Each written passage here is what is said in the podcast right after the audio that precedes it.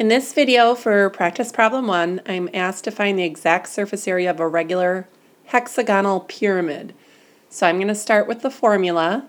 We know that we're looking at surface area of a pyramid, so I'm going to write down the formula for that. And just to note before we get started, started, they're asking us to find the exact surface area. That means that our answer is likely going to have pi or a square root in it. And since um, this figure doesn't have any curved edges, it's not going to have pi in it, so we can expect that we're going to have a radical in our final answer. So I'm going to make myself a little bit more room here. I have my formula written out, and I also pulled aside an area of, or a figure of the base, and you'll see why that is in a minute. I like to write down all the values that I'm trying to find, the perimeter of the base, the slant height of the pyramid, and B represents the area of the base. And then we can go ahead and see what we have so far. Um, slant height is given to us, slant height of 8, so we don't have to do any calculations for that. I'll put that in. And I'm told that the base edge length of um, my hexagon is 10. And so that means this value here is 10, and if it's a six-sided figure, a hexagon is a six-sided figure, to find the perimeter then it's just going to be 10 times the six sides. So I have my perimeter and I have my slant height, and now I need to do some work to find B, which is the area of the base. And when I'm asked to find the area of a regular polygon, I know that that's a problem where I'm going to use the formula with the apothem. And that's why I wrote down my um, hexagon here, and I am going to need to write down that formula.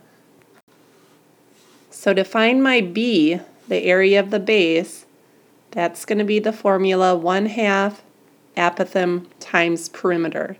That's where I'm going to make a right triangle to solve for the apothem of this hexagon. And so we always start that by finding our central angle and then creating the right triangle. This central angle here is found by dividing by how many central angles there are, is how many sides there are of this hexagon. There's six sides in a hexagon. So my central angle here is 60 degrees. And remember then, when I drop down to make my right triangle, we have to cut that 60 degrees in half. And I'm just going to bring my right triangle over here, make it a little bit bigger. So I know if the central angle is 60, that creates a 30 degree angle there, and I have a 30, 60, 90 triangle. And let's put in the information that I know. I was told again that the um, base edge length was 10. That means this total length is 10. And so in my right triangle, I'm just going to cut that in half, and I know that the short side of my right triangle is 5. And this is where I'm going to use the special right triangle rules to find this value of the apothem. Special right triangle rules, if this is my short side because it's opposite the 30 degree angle, this is n, and I know some of you guys use x or 1, n, 2n for the hypotenuse, and then the apothem side is actually n root 3.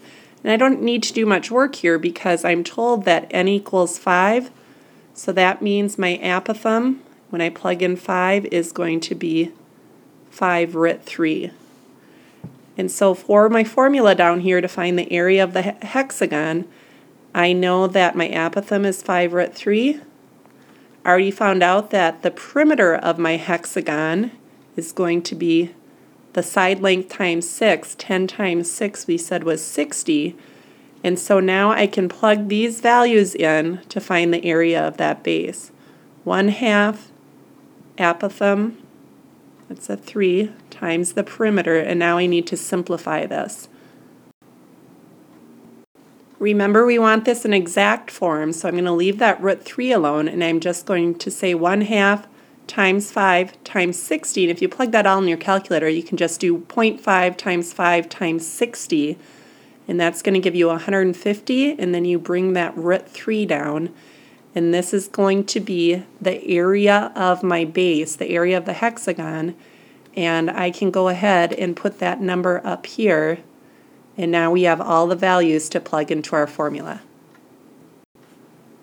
So now using these values, I'm going to just rewrite the formula. The surface area is 1 half times my perimeter of 60 times my slant height of 8. That's a 60, by the way. It doesn't look like a 6. Plus my B, my area of the base, which is 150 root 3. And now when I simplify that, I have two terms here. When I simplify this term, again, 1 half times 60 times 8, I can plug that in my calculator, 0.5 times 60 times 8, and that's going to come out to 240. And then the second term, 150 root 3, because I want an exact answer, I'm just going to leave that as 150 root 3. And this is my final answer because I want it in exact form. I can't combine these two terms. And my final answer for the surface area is 240 plus 150 root 3 units squared.